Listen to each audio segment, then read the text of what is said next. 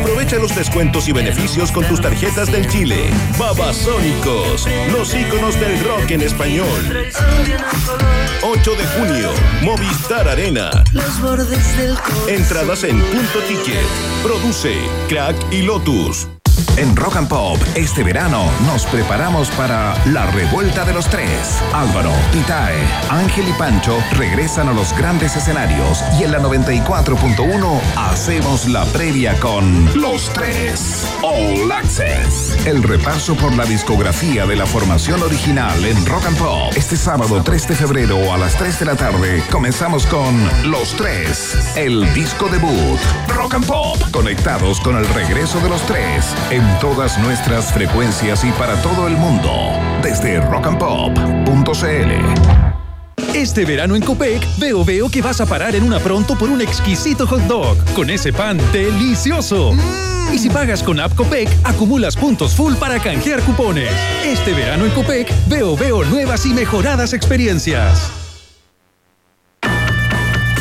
En Rock and Pop, Iván Acapulco Guerrero y Maca Cachagua Hansen vuelven a colorear la plurinacional bandera de un país generoso internacional en la 94.1. Nos quedamos con Justin Timberlake que hoy está de cumpleaños. Lo decimos en el viaje en el tiempo. Esto es Can't Stop the Feeling.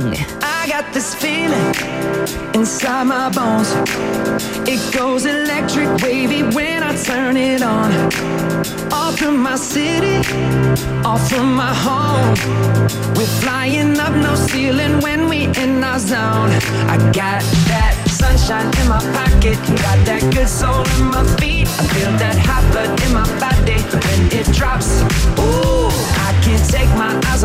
it, moving so phenomenally. Room on lock the way we rock it, so don't stop. And under the lights when everything goes, nowhere to hide when I'm getting you close. When we move,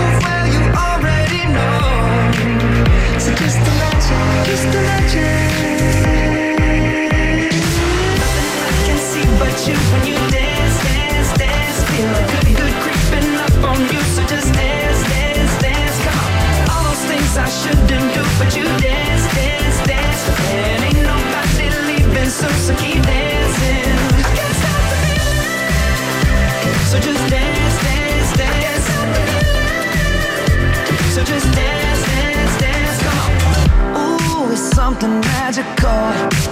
It's in the air, it's in my blood, it's rushing on. I don't need no reason, don't be control. I fly so high, no ceiling when I'm in my zone. Cause I got that sunshine in my pocket, got that good soul in my feet. Feel that hot blood in my body when it drops. Ooh, can't take my eyes off of it, moving so phenomenally. Room on lock the way we rock it, so don't stop, stop, stop. Under the lights when everything goes, nowhere to hide when I'm getting you close. When we move, well you already know. So just imagine, just imagine. Nothing I can see but you when you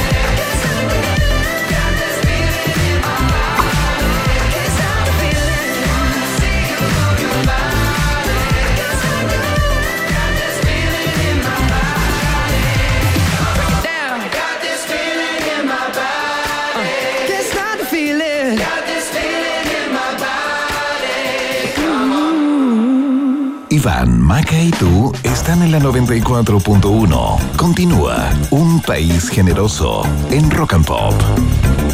Muy bien, se los contábamos al principio del programa de hoy. Vamos a conversar acerca de una serie chilena para el mundo que ya está disponible en la plataforma de streaming Netflix. Entiendo que desde la madrugada de hoy, justamente, eh, quedó instalada ahí. Se trata de eh, Baby Bandito, eh, una, una serie que narra, más bien está inspirada en el llamado robo del siglo del año 2014, ¿no? Cuando el 12 de agosto un grupo de delincuentes sustrajeron 6 mil millones de pesos desde la losa misma del Aeropuerto Internacional de Santiago. Maca, estamos con eh, el jefe de guion de Ah. esa, esa serie. Sí, claro, algo así era su cargo. Eh, por favor, preséntalo con pompa y circunstancia. Estamos con el guionista que va a escribir mi epitafio cuando yo muera, por supuesto, el tremendo Diego Muñoz, Hermes, el sabio más conocido en redes sociales, crítico de cine, de televisión, escritor, podcaster, vengador anónimo. Perdón, y está aquí en el estudio de la 94.1. ¿Cómo estás, Diego? Aquí estoy, feliz, después de esa tremenda intro. Perdón. te voy Hola, a pedir, Diego, te voy a pedir mi, mi brief en, en redes sociales. Que lo escribas. Ahí sí.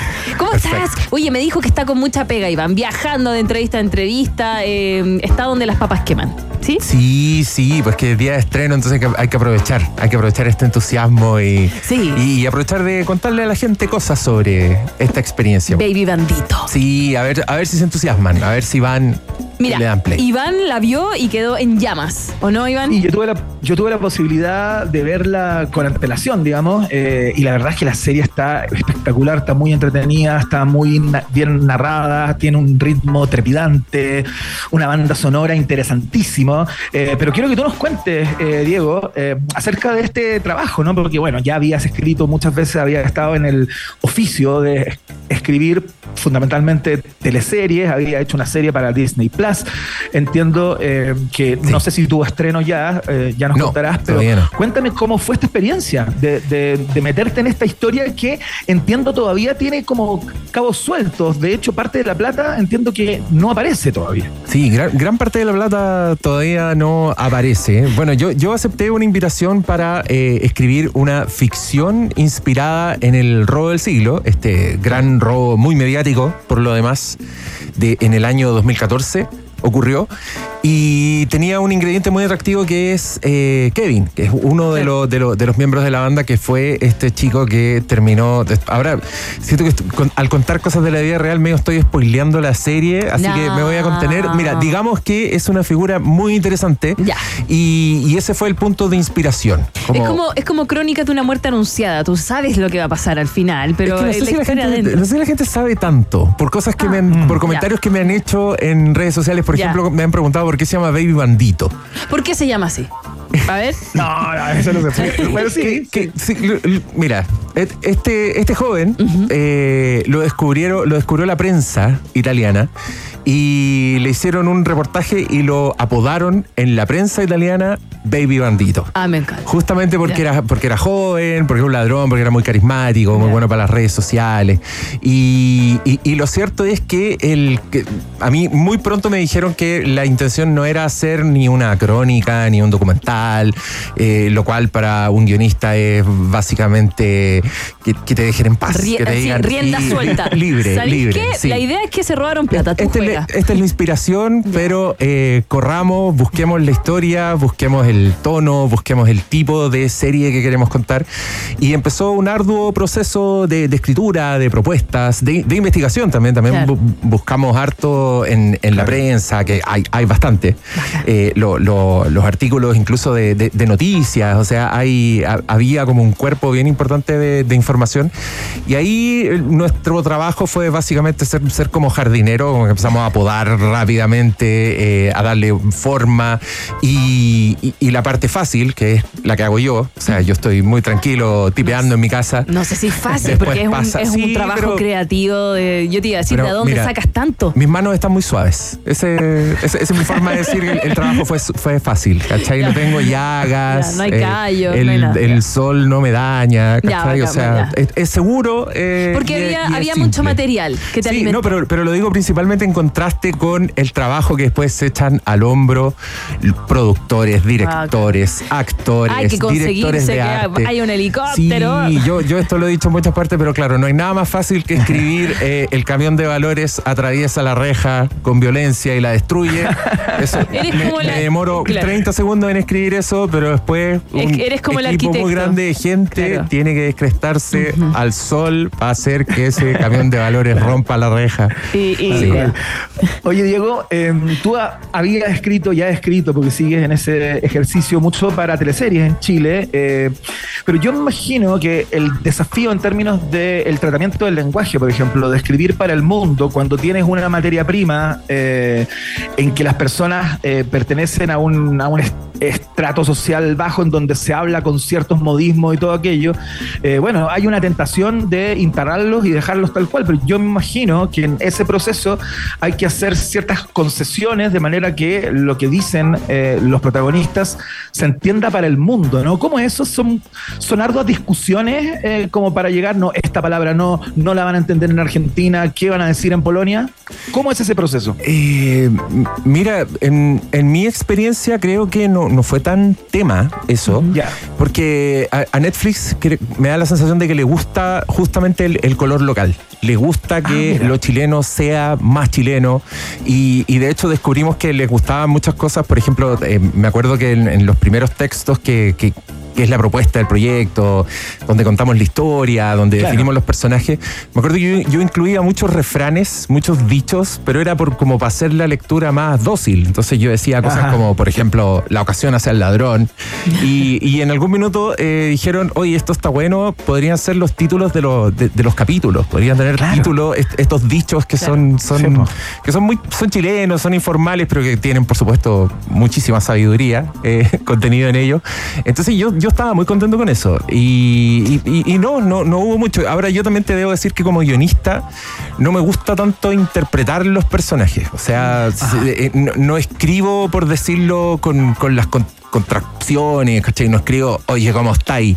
No, yo lo escribo más en neutro porque me da la sensación de que al actor le gusta descubrir cómo hablan sus personajes, le gusta apoderarse un poco del diálogo, entonces, claro, no, Usted juegue. Le, le dejo, sí, lo, de- lo dejo más neutro, pero pensando en la interpretación, no, no pensando necesariamente en el, en el mercado internacional. Claro, porque Por al final hablas de Chile un poco, ¿o no? Sí. Como que cambiar eso es como cambiar la identidad. Pasa con las series, por ejemplo, iban las españolas, como Paquita Salas, que muchas veces tú lo estás viendo y no entendís nada, pero con el ruedo al final Sí. es como la propia serie la que se va hablando y se va explicando sola. Y, y también es algo que, que te puede un poco abrumar como, como escritor cuando te dan como esas métricas, la, la cantidad de millones de suscriptores que hay en Netflix, por ejemplo, que te dicen que va a estar en todos los países, que va a estar do- Eh, doblada en muchos idiomas. Entonces ahí uno dice, no, ya, concentrémonos en este No me universo. diga. Sí, sí. Si el señor en Rumania va a ver Baby Bandito. Qué bueno. Filo, claro. que, él- diga. que él diga, oh, qué interesante es Chile y ese mundo. Oye, hablemos del elenco un poco, que también eh, tienen un, rol, bueno, fundamental, son los que interpretan a, la- a los, a, los, a, los, a los reales, ¿no? Eh, estaban Pablo Noguera, Mauricio Pesustich, Pablo Macaya, Marcelo Alonso, Paulina Urrutia, entre muchos otros, pero el personaje del Baby Bandito, que le da vida a, Kevin Tapia, eh, entiendo que es un actor, eh, Diego, corrígeme, que no tiene una trayectoria tan destacada, ni, ni ha tenido los focos sobre, él, sobre él, digamos, como los que te nombraba. ¿Tú tienes algo que ver eh, en esa eh, elección? ¿Sugieres al momento de escribir el guion cómo te imaginas a esa persona? ¿La dibujas tú también? ¿O eso ya corre por cuenta de las personas que toman el texto una vez escrito? Sí, mira, lo que hay es más una, una propuesta, o sea, nosotros tratamos de construir un personaje lo más completo posible. Eh, en este caso, el Kevin era un personaje que tenía que ser bien, bien chispeante, tenía que ser capaz de hacer muchas cosas. Y, y no, eh, ahí se encargan directores de casting, el director, los productores se ponen a buscar gente. Eh, de- en la medida de lo posible, nosotros si conocemos talento, que también entre los demás guionistas tenemos un dramaturgo, por ejemplo, que trabajaba harto en teatro, entonces ya ha hecho clases, conoce cabros jóvenes. Por supuesto Claro. que decimos, oye, hay, este cabro es talentoso, podrían llamarlo, pero después viene como un largo proceso que es muy complejo y que, insisto, los guionistas que tenemos el trabajo fácil, que estamos en nuestra casa con el ventilador prendido, ni nos enteramos, pero hay un montón de pruebas de cámara, eh, lo- los prueban solos, pero también los prueban con el resto del elenco, con los que ya están. Hay una posible chica, pero necesitan saber si tienen química, si se ven bien juntos. Y, y de todo eso, mira, nosotros, si, si de verdad la tenemos fácil, como que nos llegan los finalistas, nos, nos muestran y nos dicen, mira, est- estamos entre estos. Y por supuesto que nosotros ahí vemos y, y podemos comentar y todo, pero es, es más una, una opinión informada más que, más que otra cosa. Claro, él estuvo en un corto, una historia de amor imposible. Mm. Algo así. Entonces creo que recibió premio no- o no premios como destacado, también puede haber partido como por ahí. También creo que muchas veces, Iván, no sé si te pasa que el protagonista o el principal, cuando es alguien que uno ya como que conoce, como que viene como, perdón que la palabra, como sucio de los otros roles. No digo que el actor Lo tiene no un- pueda, no lo pueda tenía un poco seteado, ¿no? Claro, carácter, como que el, claro. el auditor es el que no lo puede, no es que el actor puede hacer lo que quiera, Marcelo Alonso estornuda y es un personaje diferente cada vez, E igual que en Para Noguera, eh, pero me, me, me tinca que quizás iba por ahí para explotar también y, y no la he visto, pero me tinca que quizás Iván tenga como esta cosita igual que el Kevin, como bueno para la talla, bueno para conversar, eh, como le dice la gente de la tele, tiene ángel. Tiene ángel. Ángel. Sí. Sí, pues, dije. totalmente. Les dije, es que cuando no tenía ángel duda. Es difícil, ¿no? No. Oye, Dime. Diego Muñoz, mencionabas estamos conversando con Diego Muñoz, eh, ustedes probablemente si consultan y habitan las redes lo conocen como Hermes el Sabio, guionista, eh, en este caso, eh, bueno, de muchas teleseries y series acá en Chile y ahora tiene ahí, fue el jefe de guion en esta serie llamada Baby Bandito, que está ya disponible en la plataforma de streaming Netflix. Eh, te iba a preguntar, Diego, por algo que olvidé en este minuto. Mira, pero yo te puedo contar que en, presentación. en- en Ah, YouTube. no, no. ¿Ya te acordaste? Ya. No. Sí, sí, espérate. Te- No, no, no, dale, dale. Dale. Bueno, mira, mientras lo busca, te quiero contar que estamos a través de YouTube Live, arroba Rock and Pop FM, y te están mandando saludos. Eh, Sebastián Díaz dice, siempre un agrado escuchar a Don Hermes. Natalia González dice, oye, tremenda voz la de Diego Muñoz. Domingo Ay, Alberto Fuente Alba dice, qué bien, éxito para la, se- eh, la serie, felicitaciones para él, el mismo que estuvo en Pacto de Sangre, en ese tremendo, Sí, bueno, tremendo sí, fue, fue parte de ese equipo tan ilustre. ¿La encontraste, Iván? Oye, Diego, sí, sí, sí, ya, me, ya me acordé. Tiene que ver con, con- con algo que mencionaba Diego eh, al inicio de esta conversación, que no hay muchas personas que recuerdan como a cabalidad esta historia, a- a pesar de haber estado en una primera plana durante, durante bastante rato, ¿no? Eh, sin spoilear, porque finalmente eh, eh, lo que me interesa es que nos des los elementos eh, de la historia propiamente tal que te parecen eh, más particulares o, o- o que fueron atractivos a la hora de definir cuáles son los bits de esta historia, ¿no? ¿Qué, cuál- qué elementos tú decís, esta parte la cagó y por eso es, es, es posible hacer una serie con esta historia, digamos? Sí, mira, hay, hay harto. Eh, lo que sí nos dimos cuenta rápidamente es que la historia tiene varios desarrollos, perdón que me, me refiero a la realidad como en términos dramatúrgicos, pero así lo tenemos que ver para escribir Sí, el guion. Eh, ti- tiene como, que medio guatea la historia de la, de la vida real. Llega, llega un punto que los personajes se ponen me- medio inactivos, ¿cachai? Eh, muchos de ellos se encerraron, estaban paranoicos, y, y eso es, es anticlimático, pues, es, fome ver una serie donde, donde después de un robo pasa eso. Entonces, claro, ahí nosotros no, no- nos arrancamos un poco con la ficción. Pero gran parte del atractivo tiene que ver con este, con este robo que fue muy exitoso en el- desde el punto de vista de la, de la operación. O sea, fue Claro. muy eficaz, era algo que parecía estar planeado muy en detalle y, y- y que entraron, salieron muy rápido, no, no dispararon, ¿cachai? No hubo heridos, no hubo. Entonces, como esa Fue limpieza. muy limpio, digamos. claro. Sí, y, sin adelantar mucho la serie, como que justamente la limpieza de esta operación versus el desarrollo que tuvo la historia después y, y cómo lo fueron pillando y todo, ahí había como un contraste muy interesante que empezó a nutrir nuestra historia. ¿Se nota mucho Sí, que estoy es tratando de no interesante. No, contar no, no. la No, serie? está bien, está bien, está bien.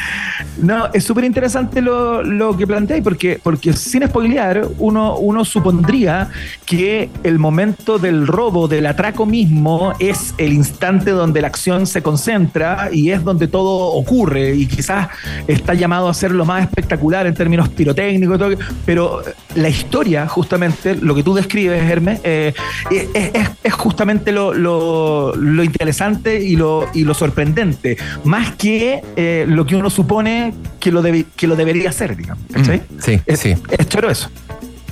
Es súper choro. Oye, con hablemos- canciones, eh, perdón, canciones Pailita, Stanley. La serie tiene ocho episodios y fue grabada en Chile e Italia. ¿Cómo lo hiciste? Y Bueno, para Chile quizás más o menos para escribir, pero en Italia te fuiste para allá a ver cómo el panorama, cómo era, las ciudades y todo para escribir el guion o no? Ojalá. ¿O viste Google Earth? No, nosotros nos quedamos acá, sí, vimos Google Earth, no, vimos, no. vimos ese, ese tipo de cosas. Eh, es, es muy complejo hacer ese tipo de. Entonces, el Sí, que- y, el guion tiene que estar escrito hace rato, entonces no, Ya. no, no, no, no, no, no dio para eso. Pero lo que sí hubo fue como. eh, tratar de, de estar siempre proponiendo mundos interesantes visualmente. Entiendo. Y, y también teniendo muy en cuenta que la, la- la parte de Italia, como con las complejidades de, de estar filmando en el extranjero, ¿cachai? Fue como una historia más, más acotada, por decirlo de, de alguna forma, más, más concentrada en los dos personajes que están en Italia, versus lo que está pasando en Chile en ese momento, que también es, es- es bueno el contraste de, de- de lo que pasa entre, las Claro. entre las dos. Y, y- y fue también bi- bien sorprendente verlo. Yo, yo también ya, ya la vi completa. Y como, como te digo, después de que nosotros tipeamos, pasaba mucho tiempo en que, no sé, yo me fui a trabajar en otras cosas, ya esta historia medio salió de mi cabeza. ¿Hace cuánto que la Y- escribiste más o menos? Eh, la empezamos a escribir el fines del, de 2022. Ya. Entonces estuvo como todo el 2023 haciéndose y como la mitad del 2023 yo ya no estaba en esto, yo estaba en otra cosa y, y- y me, y me enteraba así que hoy esta semana se va en Italia, como que me llegaban ese tipo de, de cosas. Y, y lo que fue más satisfactorio para mí por lo menos fue que medio se me olvidó la historia, o sea, por supuesto Oh. sabía todo, pero ya como estaba fuera de mi cabeza, pude verla y disfrutar este tipo de cosas. Pude, pude disfrutar ah, como lo- mira, los sí mundos abiertos. que pasara el camión y explotara todo. Oh, Sí, qué bueno. o- o- pero y, y también uno, por supuesto, te, te fijáis en otras cosas, pues te fijáis en los detalles, ¿cachai? Te fijáis en el cariño que le pusieron, no sé, al, al- a, a ciertas locaciones que hay que son de un personaje, el, el negocio donde atiende el panda, ponte tú, me, me encantó, lo encontré muy táctil. Y, y también me sorprendió mucho que había mucho color y era y, y la encontré muy, muy, muy viva, muy vibrante. Que, que- que de nuevo que son cosas que no, no, no están en el guion, pues, o sea, uno puede describir ciertas cosas, pero el, el toque visual finalmente lo ponen los directores. Y Julio, Julio Jorquera, mando un saludo, gran trabajo. Él tenía como toda una, una paleta de, de referencias, de colores, y, y él los trabajó por su cuenta sin yo verlo. Entonces finalmente lo vi en pantalla y que muy fascinado. Las escenas nocturnas encuentro que se ven muy lindas, la ciudad se ve linda. Es como un protagonista más. Perdónenme el lugar común, pero la ciudad No, no, claro. otro protagonista. No, de hecho se ve increíble, se ve increíble Santiago. eh, y sí, tiene, tiene color, tiene mucha vivacidad en términos de color, eh, lo que sumado a una banda sonora que le genera un ritmo increíble, las atmósferas ligadas al mundo skater también, que están muy bien logradas. Así que, no, nada, felicidades por ese, por ese trabajo. Hay muchas personas, Diego, que seguramente se preguntan cómo, cómo, cómo es la factura, ¿no? ¿Cómo es la factoría de esto? Porque, claro, un escritor llega, se sienta frente a su computador y escribe su novela, ¿no? Su historia. eh, eh, y uno se imagina cómo será el proceso cuando se escribe a 10 manos o a 12 manos, ¿no? Como, como, como son estas series. Eh, uno necesita cierto aprendizaje para, en tu caso, manejar a esa cantidad de personas y no guatear ahí. ¿Cómo eso se va haciendo como al andar? ¿Hay, hay, un, hay un ABC como para dirigir un cuarto de escritores así? Eh, es que mira, creo que el- la mejor forma de definirlo es eh, pastelero a tus pasteles. Entonces, guionistas, estamos pensando en personajes, en estructura, en, en qué pasa en cada capítulo, cuáles son los finales, ¿cachai? De- siempre tratamos de que lo- los finales de capítulo te den ganas de seguir viéndola, que es como, como Claro. espectador lo que cuando uno en la última escena decía, "Oh, tengo que ver lo que pasa en el capítulo siguiente. Esa- es como nuestra preocupación, pero eh, sí, este es definitivamente un, un trabajo colectivo donde todo el mundo opina del guion y opina desde su eh, pastelería, digamos, desde su especialidad. Entonces, director siempre nos está, por ejemplo, eh, directores siempre nos están hablando de- desde lo visual, ¿cachai? Si nosotros los guionistas somos demasiado buenos para la palabra y para los diálogos, entonces quizás estamos poniendo mucha información en los diálogos, eso es algo que permanentemente me decía Julio, esto, esto es mejor decirlo de forma visual. De- y, Ah, claro. y- y- y es bacán porque se logra este equilibrio, ¿cachai? Si fuera Mm. el guion a la pata, como sale de los guionistas, probablemente estaría- hablarían mucho más de lo que hablan, estarían más encerrados Sería más aburrido. Como que llegan los directores y le empiezan a poner color. También muchas veces tienen ideas de, de- del tipo de música que va a tener, del tipo de ritmo. Y también son, son más conscientes de, las cosas que quedan bien en, en- en- en las filmaciones, de las cosas que se demoran mucho en hacer, ponte tú, y, y por ahí te van guiando. Y, y claro, a mí también, afortunadamente, como la escuela de, escribir teleseries, de escribir en televisión, que Sí, es po. una producción mucho más grande. O sea, piensen que, no sé, pues en seis meses en una teleserie tenemos que escribir 90 capítulos. Eh, acá el hecho de que fueran ocho y tuviéramos esos mismos seis meses, pero para escribir ocho significa que pasan versión tras versión tras versión y, y- y todo lo que partió probablemente terminó siendo muy distinto cuando mandamos la última versión del, del guion y también ya eh, se empiezan a nutrir de otras cosas, empiezan a, por ejemplo, cambian mucho las cosas cuando sabéis qué actor va a ser el personaje y eso también llega en algún minuto. ¿cachai? En algún minuto, no sé, nosotros estamos trabajando en el capítulo 3 y ya, ya se, está, se está completando el casting, entonces uno dice, oh, y este va a ser Macaya. Y, y- y también en, en mi, en, en mi carrera he, he puesto muchos apuros a Pablo Macaya y esta, esta no fue la excepción. y, y también yo sé que él es un actorazo y, y me gusta claro. mucho su voz y me, me encanta cuando le tiembla la voz a Macaya. Entonces uno ya escribe como escuchando esa voz en su cabeza y, y pasan esas cosas que, que igual son bonitas para los escritores. Bonitas, weón. qué lindo trabajo. Bueno, eh, ya lo saben, ya está eh, Diego Muñoz, eh, guionista de Baby Bandito, eh, ya disponible en la plataforma de, screen- de, de streaming. De streaming Netflix. Oye, eh, Para que antes, la vean. Sí, antes de cerrar, eh, además de Baby Bandito, este año Llévame al cielo de Disney Plus. Disney Plus, sí, en Disney Plus se va a estrenar otra. eh, eh, esta también es una producción chilena. Es una serie mm, juvenil. Ya. Eh, un tono completamente distinto, pero que también estaba muy bonita. Esa solo vi el primer capítulo, pero está sin fecha. No ya, y esas son como de personas o de monito. No, personas. Personas sí, como las que hacen con como las que hacen en Argentina. Sí. Como esa serie, pero ya, como Sí, pero Violeta. esta es, es más, sí, es más, eh, es más dramática. Es más Sí, está sí. estupendo, estupendo. Y también, oigan, no olviden que también lo pueden encontrar como arroba Hermes el Sabio en diferentes redes sociales. ¿Tienes un Patreon? Sí, tengo, Sí. tengo, tengo un Patreon en el que pueden suscribirse, escuchar podcast, que es como lo que, lo que más me gusta. Eh, es- es gra- le hago la competencia a ustedes, pero en, en podcast. No. Y también tengo un podcast de cine por ahí que se llama Flimcast. Pueden buscar también el canal de YouTube. Estamos comentando True Detective, eh, Ah. capítulo a capítulo. Estamos hablando de la, de la cuarta temporada que está Sí. bastante No hay capítulo el 11, el 11 de febrero. No hay capítulo el 11 de febrero. Eh, de True Detective, ¿En sí, serio? porque es el Super Bowl, te aviso. Ah, ya. Muchas gracias. De hecho, me sirve esta información. Es que está muy buena, eh, tienes que verla, es con Jodie Foster. Sí, Ya, claro. Yo, Sí, ya Pero vean Baby. Bandito primero, eh, después ven True Sí. Detective. Disculpe. Tal y le ponen, cual. me encanta, si les gusta. Pongan los dos pulgares. Obviamente. Diego Muñoz, te mando un abrazo. Yo, la maca te lo da ahí en, en vivo en el estudio. Que te vaya muy bien y felicitaciones de nuevo. Muchas gracias por invitarme. Te regalamos una nada, un canción, por supuesto, de Soda Stereo. Es el Emi, eh, Iván. Yo sé que no es tu favorita, pero el Emi me ha pedido, me ha pedido, me ha pedido esta canción, así que va. Esto se llama Te hacen falta vitaminas. Es que la descubrió recién, ¿ah? Es un joven, 20 Ay, Dios. años. Escuchando música antigua el joven. Coquette.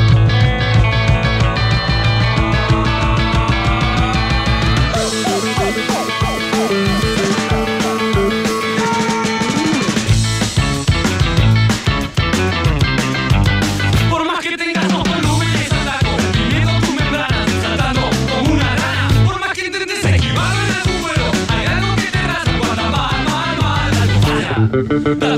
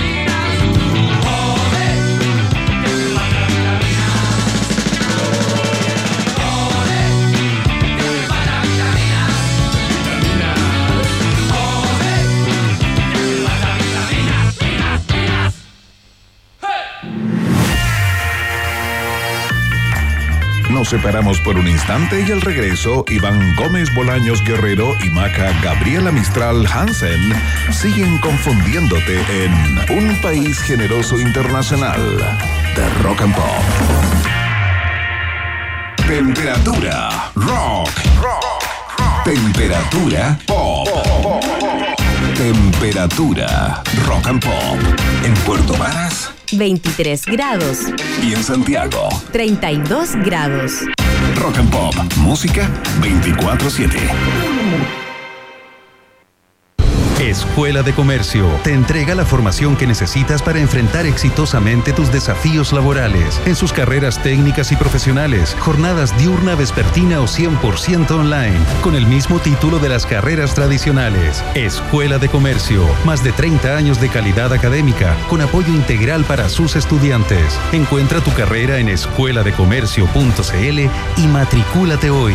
Institución acreditada, fundada por la Cámara de Comercio de Santiago. Aunque justo ahora disfrutes de unas merecidas vacaciones, el mundo no se detiene y los hechos noticiosos continúan sucediendo. Por eso, allá donde estés, los periodistas de El País llevarán directamente a tu computador o teléfono móvil, día a día, toda la información que más te interesa. El País, periodismo global, ahora para Chile. Visita elpaís.com. En Rock and Pop, este verano nos preparamos para la revuelta de los tres. Álvaro, Titae, Ángel y Pancho regresan a los grandes escenarios y en la 94.1 hacemos la previa con Los Tres All Access. El repaso por la discografía de la formación original en Rock and Pop. Este sábado 3 de febrero a las 3 de la tarde comenzamos con Los Tres, el disco debut. Rock and Pop, conectados con el regreso de los tres en todas nuestras frecuencias y para todo el mundo. Desde rockandpop.cl. Banco de Chile presenta Babasónicos. Los atrevidos sonidos de la banda trasandina regresan este 8 de junio al Movistar Arena. Aprovecha los descuentos y beneficios con tus tarjetas del Chile. Babasónicos, los íconos del rock en español. 8 de junio, Movistar Arena. Entradas en punto ticket. Produce Crack y Lotus. Iván Jalapeño Guerrero y Maca Cacho de Cabra Hansen siguen poniéndole mucho chile a esta ensalada llamada Un País Generoso Internacional que sigue picando dos veces en Rock and Pop. Estimados pasajeros, pónganse cómodos y prepárense para el despegue. Llegó el momento de subirte al DeLorean de la 94.1 y viajar por la historia de nuestra cultura pop. Es el viaje en el tiempo en un país generoso de la rock and pop. Primera estación. Vamos a viajar en este viaje en el tiempo, como dice, a la estación espacial. Junto a David Bowie Space Oddity, te quiero contar que un 31 de enero de 1961, una nave espacial despegó desde Cabo Cañaveral con un chimpancé conocido como el número 65. Ham, como se lo bautizó después, estuvo 16 minutos en el espacio. Había aprendido a operar los comandos estimulados por señales de luces. Su misión resultó ser fundamental para que, poco después, Estados Unidos pudiera poner a su primer hombre en el espacio exterior. A principios de la década de los 60, las tensiones, como sabemos, de la Guerra Fría estaban en uno de sus puntos más altos y se manifestaban a los ojos del mundo entero, ¿cierto? No solo con posicionamiento geopolítico, sino que estaba ahí en la Guerra Fría la carrera armamentística y la carrera espacial. Las dos potencias llevaban más de una década enviando animales al espacio, lo sabemos. El primero fue Albert I, un macaco que la NASA hizo despegar el 11 de junio del 48, pero perdió la vida en el intento. Después de él siguieron monos, ratones, conejos, incluso la perrita laica de quien hablamos hace unos días, en el año 57 en el Sputnik 2, pero se quedó en el espacio. Producto de esos ensayos con aciertos y errores, se llegó a una primera conclusión. En un vehículo adecuado, un ser vivo podía ser enviado al espacio, sobrevivir ahí arriba y ser traído de regreso a la Tierra. Ojo que también abría una puerta inmensa hacia el espacio exterior. Si el animal era capaz de sobrevivir y además volver a la Tierra sano y salvo, entonces el ser humano también podía hacerlo. Sin embargo, antes de poner un hombre en el espacio era necesario develar otro interrogante. ¿Qué podría hacer en condiciones de gravedad cero el hombre? O más precisamente, ¿sería capaz en esas condiciones de gravedad cero operar la nave espacial? Eso no podía probarse con ratones, ni con conejos, ni con perros. Y tampoco era cuestión de mandar a un ser humano así a ciegas. La única posibilidad en esa época era enviar un animal entrenado para que pudiera operar los controles de la nave espacial. La elección no resultó difícil. Había, una, había que entrenar y mandar a un chimpancé, el animal cuyo ADN es el más parecido al del hombre y capaz de aprender y realizar acciones relativamente complejas. Para eso, se probaron muchísimos chimpancés como parte de la misión Mercury. Ham no se llamaba entonces Ham, este mono que hace 60 63 años logró volar. Se conocía como el número 65 del lote de chimpancés traído por la Fuerza Aérea estadounidense desde África para entrenarlos en el Hollow Aeromed. Hollow Aeromed, las iniciales de Ham. Claro, esas son las siglas. El entrenamiento consistía en que aprendieran a tirar de una palanca de acuerdo a una serie de estímulos provocados por luces y sonidos. Por ejemplo, si se prendía la luz azul, el chimpancé debía tirar de la palanca en los 5 segundos siguientes. Fue un aprendizaje cruel para los chimpancés, con un método de premio y castigo. Si realizaban la acción, ordenaba la luz o el sonido, por ejemplo, tirar la palanca, se le daba un plátano de recompensa. Hermoso. Si se equivocaban, les electrocutaban los pies. ¡No!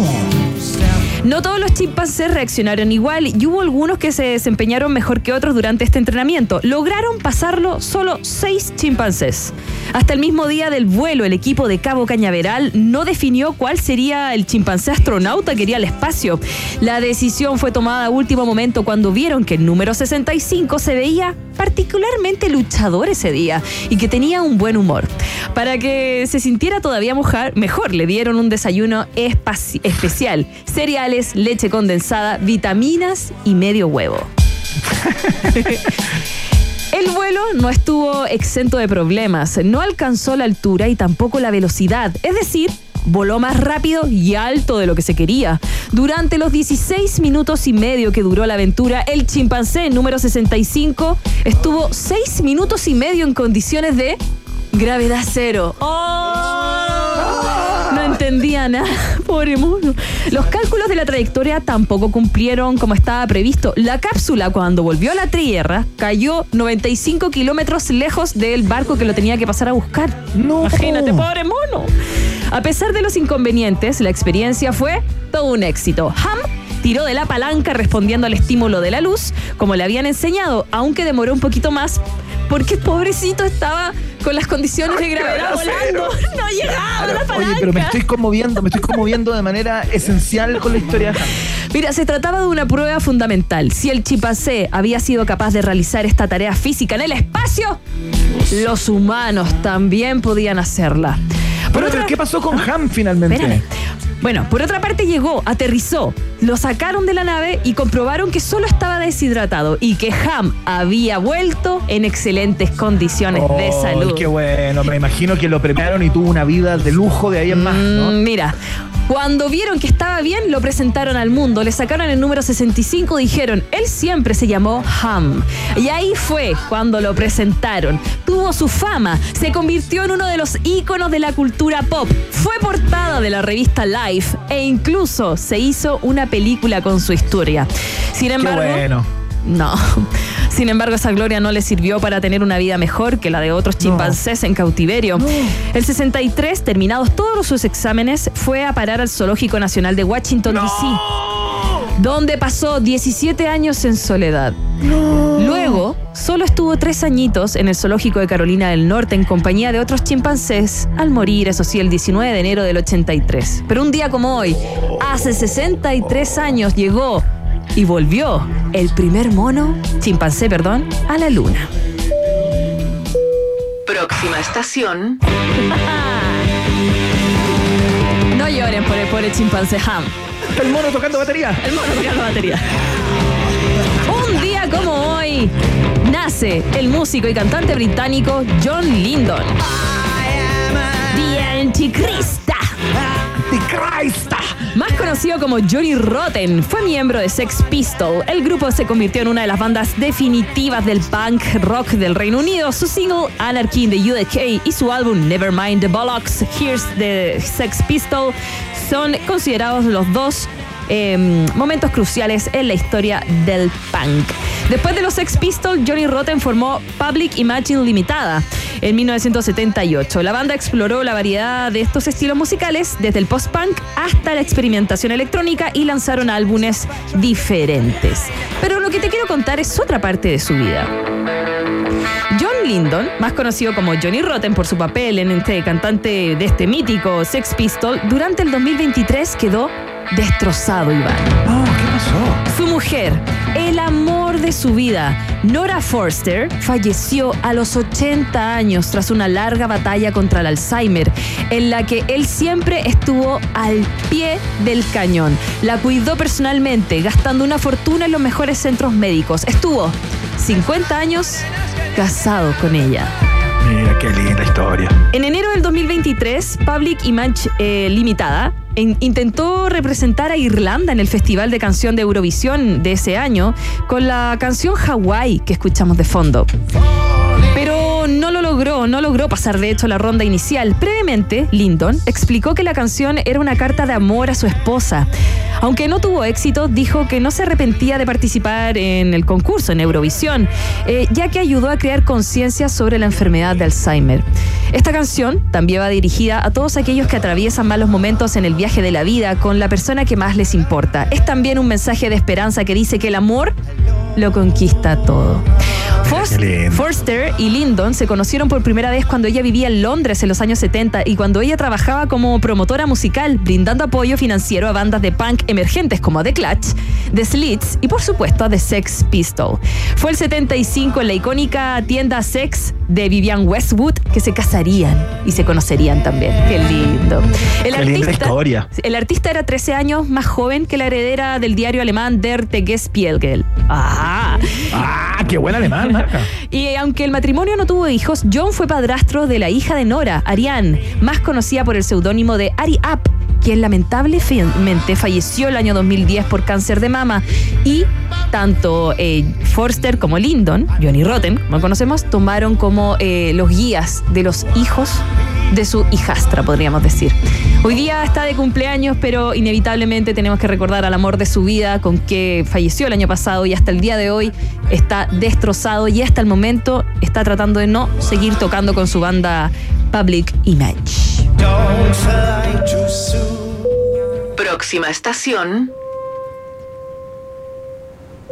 Necesito a Pavarotti. Qué grande, Luciano. ¿Está de cumpleaños? No.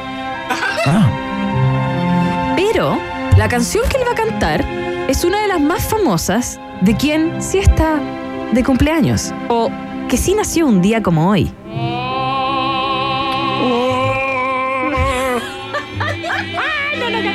Estoy hablando de que hoy es el nacimiento de en, 1900 en 1797 de Schubert. Nació en Viena, uno de los mayores músicos de la historia, Franz Schubert. El compositor austríaco fue un niño prodigio y dejó obras como las nueve sinfonías, la música incidental de Rosamunde, el quinteto La Trucha, los ciclos de canciones La Bella Molinera y El Viaje de Invierno, y el cuarteto de, de cuerdas La Muerte y la Doncella. Falleció en su ciudad natal en 1828 a los 31 años, y una de sus canciones más famosas, una de sus composiciones más famosas, se llama Ellen's Dritter Gesang y en español, tercera canción de Ellen, más conocida como Ave María. con esta la gente se casa en general, ¿no? Sí, fue compuesta originalmente como una canción que Schubert escribió basado en un poema épico de Walter Scott, The Lady of the Lake. Un día como hoy entonces nacía Franz Schubert. Y como estamos en el popurrí de cumpleaños, también un 31 de enero de 1951 nace Phil Manzanera, guitarrista británico de las bandas Roxy Music. Y también The Quiet Sun se unió a la banda de Roxy Music el 72, convirtiéndose en el guitarrista principal. Contribuyó de manera significativa a los álbumes clásicos de Roxy Music, incluyendo Stranded del 73, Country Life del 74 y Siren del 75. Durante su tiempo en el grupo, Manzanera colaboró estrechamente con el productor y músico Brian Eno, contribuyendo a la creación del sonido de la banda. Después de su Qué buen nombre, Phil Manzanera. ¿eh? Per- Sí, per- perdón, sí, sí, quería sí. sindicarlo. Uno de los mejores nombres del rock, sin duda. Después de su tiempo con Roxy Music, Phil Manzanera ha lanzado varios álbumes en solitario que exploran una variedad de estilos musicales. Así que, tremendo, ¿ah? Ha sido productor también. Hoy cumple 71. Puta que me gusta esta canción. Perdón, pucha que me Buena eh, canción. sí. De cumpleaños también a Jason Top Cooper. Es el baterista británico conocido por su trabajo en The Cure. Jason se unió a la banda por primera vez en 95 como baterista tras la salida en 94 de Boris Williams. Él participa de esta canción, por supuesto, y también de discos como Wild Mood Swings, Blood Flowers, The Cure y 413 Dream. También aparecido. sigue la banda, ¿no? Sigue la banda. Sigue la banda hasta el día de hoy. Es un baterista entonces que lo recordamos por supuesto por es ser parte de nuestras bandas favoritas. The Cure. Popurrí. Vámonos.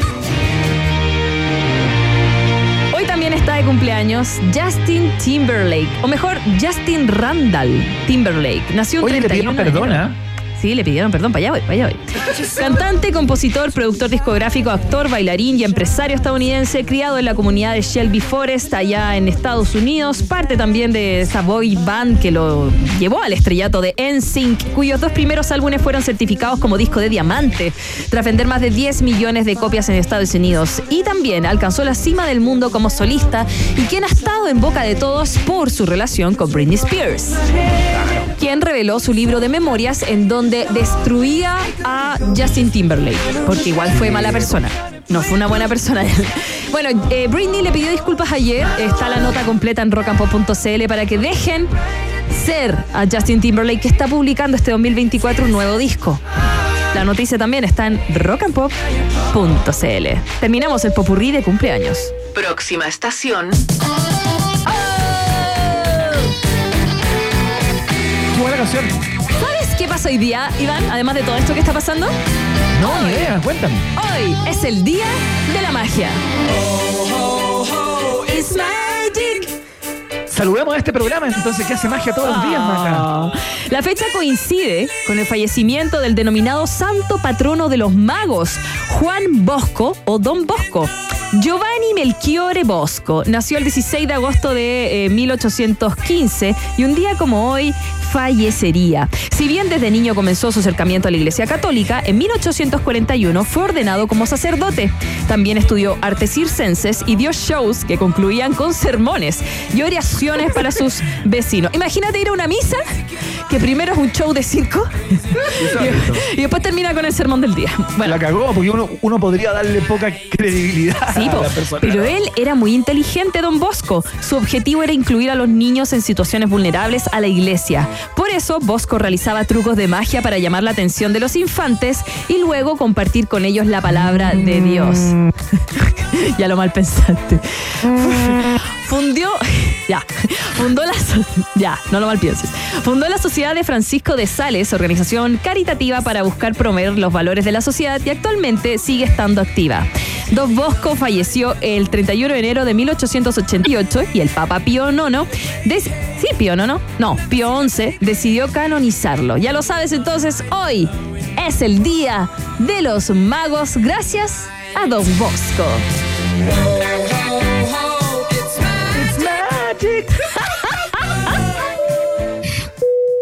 Última estación. Oye, Iván, yo sé que molesto con que me gusta el K-pop y tal. Pero mi banda favorita la estás escuchando. Nine Nails. Sí, eterna enamorada de Trent Reznor. Para que tú veas que mis elecciones son siempre o la persona drogadicta o la persona suicida. En fin, estaría muy contenta mi madre. Bueno. Pídele a alguien que nombre una canción que siempre tenga el poder de hacerlo llorar. Dime una canción que te ponga triste. Lo más probable es que te diga de inmediato, ¿sabes qué? Hurt. La canción que estamos escuchando es la más triste de todas. Sin embargo, sabemos que la versión original, la de Nine Inch Nails, es súper intensa y es excelente. Sin embargo, lo que logró Johnny Cash con su cover le dio un significado temporalmente y la verdad es que totalmente diferente a lo que Trent Reznor quería transmitir en el disco de Downward Spiral del 94. Una canción que incluso supera a la original.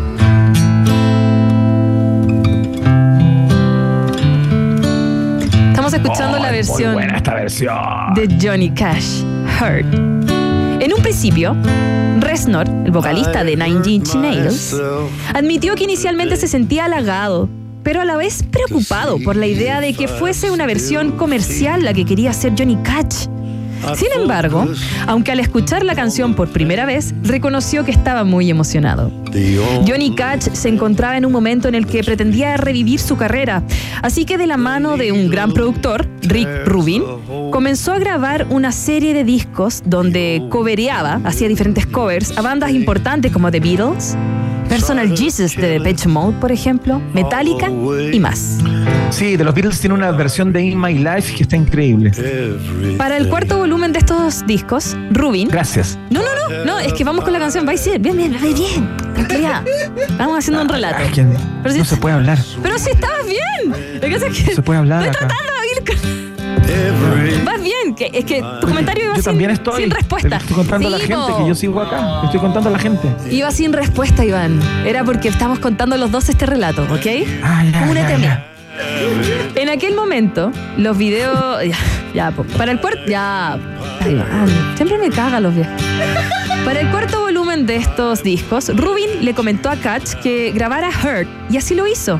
Tan solo una guitarra acústica, junto a un piano, acompañaron la desgastada y melancólica voz de Johnny, quien a lo largo de, esto, de esos años había luchado contra sus propios demonios. El resultado fue una canción en la que la leyenda del country hacía una extraña confesión sobre su vida.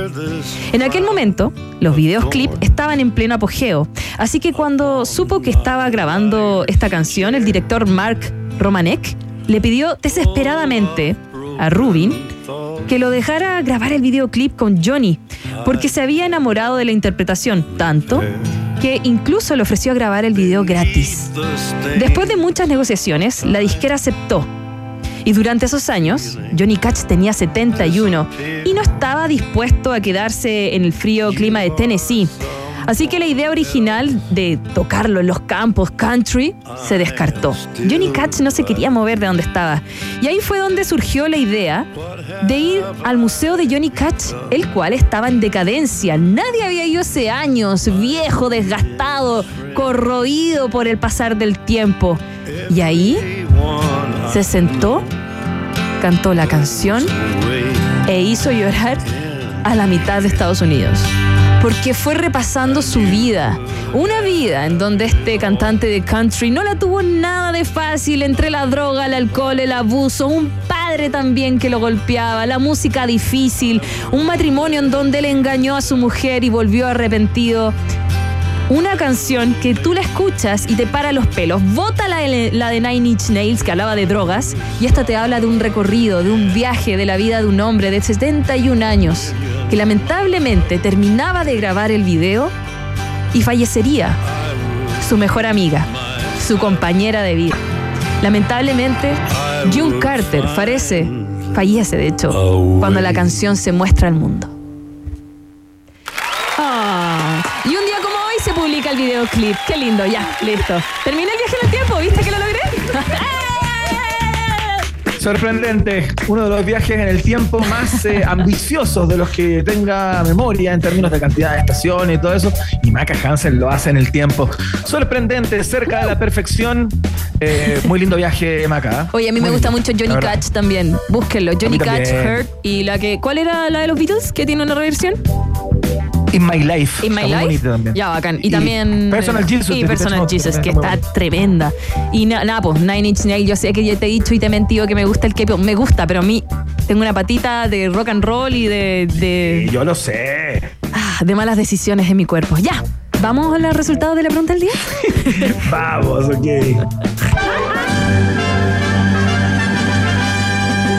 Rock and Pop tienes un permiso 24-7 para la pregunta del día. Vota en nuestro Twitter, arroba Rock and Pop, y sé parte del mejor país de Chile. Un país generoso de la Rock and Pop. Ya, eh, el Centro de Estudios CADEM, los mismos que hacen la encuesta lunes a lunes, presentó un estudio que evaluó a rostros de televisión ligados a noticieros y matinales. Entre los más destacados, con una mayor evaluación positiva en términos informativos, aparecen Soledad Neto, Ramón Ulloa, Juan Manuel Astorga y Macarena Pizarro. Eh, Iván Guerrero. No, no, yo no estoy leyendo noticias, nunca lo he hecho. En cuanto a rostros de matinales, esta es la pregunta. ¿Por cuál de estos votarías? Preguntamos a través de nuestra cuenta de Twitter, arroba rock and. Ustedes contestaron con el hashtag Un País Generoso. Mucha gente votando y comentando a esta hora de la tarde. Maca Hansen, eh, con un 10% de los votos, María Luisa Godoy, eh, que va a ser la próxima animadora del Festival de Viña del Mar. Un poco más arriba, con un 18%, José Luis Repening del matinal de eh, Canal 13. Eh, en segundo lugar, con un 21% de los votos, José Antonio Neme de Mega. Y en un primer lugar, con la mayoría absoluta, 51% de los votos, Montserrat Álvarez, la acompañante ahí, la, la co-conductora de Julio César en el matinal de Chilevisión. Buena la Montserrat, buena para la pega. buena para la pega, buena para la pega. Oye, em, ¿a ti te gustaba alguien de la lista? La, la Montserrat, a mí me Eh, gusta, ¿sí? ¿Sí? ¿Te gusta la Sí, Montserrat? Lo encuentro bueno, yo estoy con el público de, de un país generoso. Sí, también me Hubiera por ella. Monse.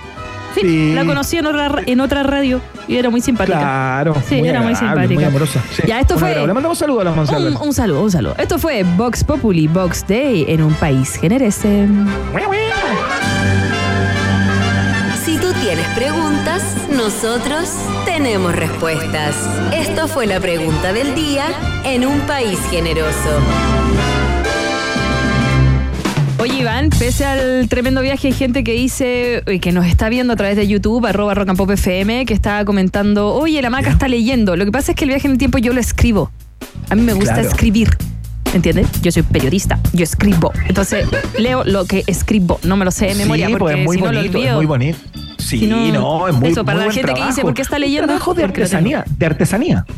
Sí, en fin. La gente no, no se le puede dar en el gusto a todo el mundo. Mejor no hagamos más live. No quiero hacer más. Oye, oye, chao esa gente que dice esa weá. Chao. No. Chao. Vamos a comer una pizza mejor. Ya. Oye, Iván, gracias por el programa. Estuvo muy, muy entretenido. Partimos ahora a la casa a ver Baby Bandito. Sí, claro. ¿Ya? Y, y, oye, y quedé impactada con el reportaje de las chiquillas. Hablando también de mi viaje en el tiempo y la historia lamentable de Han. Eh, Sí. Y también lo de los toros. Oye, sí, ojalá no siga, no siga. Ojalá que no siga. Pueden escuchar. Me voy a tatuar a Ham. Me voy a tatuar a Ham. ¿Sí? Al chimpancé volando Sí, en la cápsula. Sí, No, pobrecitos. Ya. Oye, em, que tengan buen día. Gracias, DJ Yemi, por la puesta al aire. Gracias a nuestra querida eh, productora, Mitzi. Eh, gracias a Bruno, el señor de las cámaras. A, a Millaray, que escribe todas las notas en la página web. Muchas, muchas gracias. Y a ti, Iván, por supuesto, por la buena onda. No, por favor, gracias por existir, Maca Hansen. Mañana a las 6 eh, lo hacemos de nuevo. Claro, acá, claro. A través de todas las plataformas de Rock and Pop. Oye, ¿te puedo Así dar un aviso? Sí. Mañana sí, para el viaje en el tiempo está de cumpleaños Jarrito. ¿Quién es Jarrito? Que no se te vaya a olvidar el guárdame lechuga. Guárdame lechuga. Ay.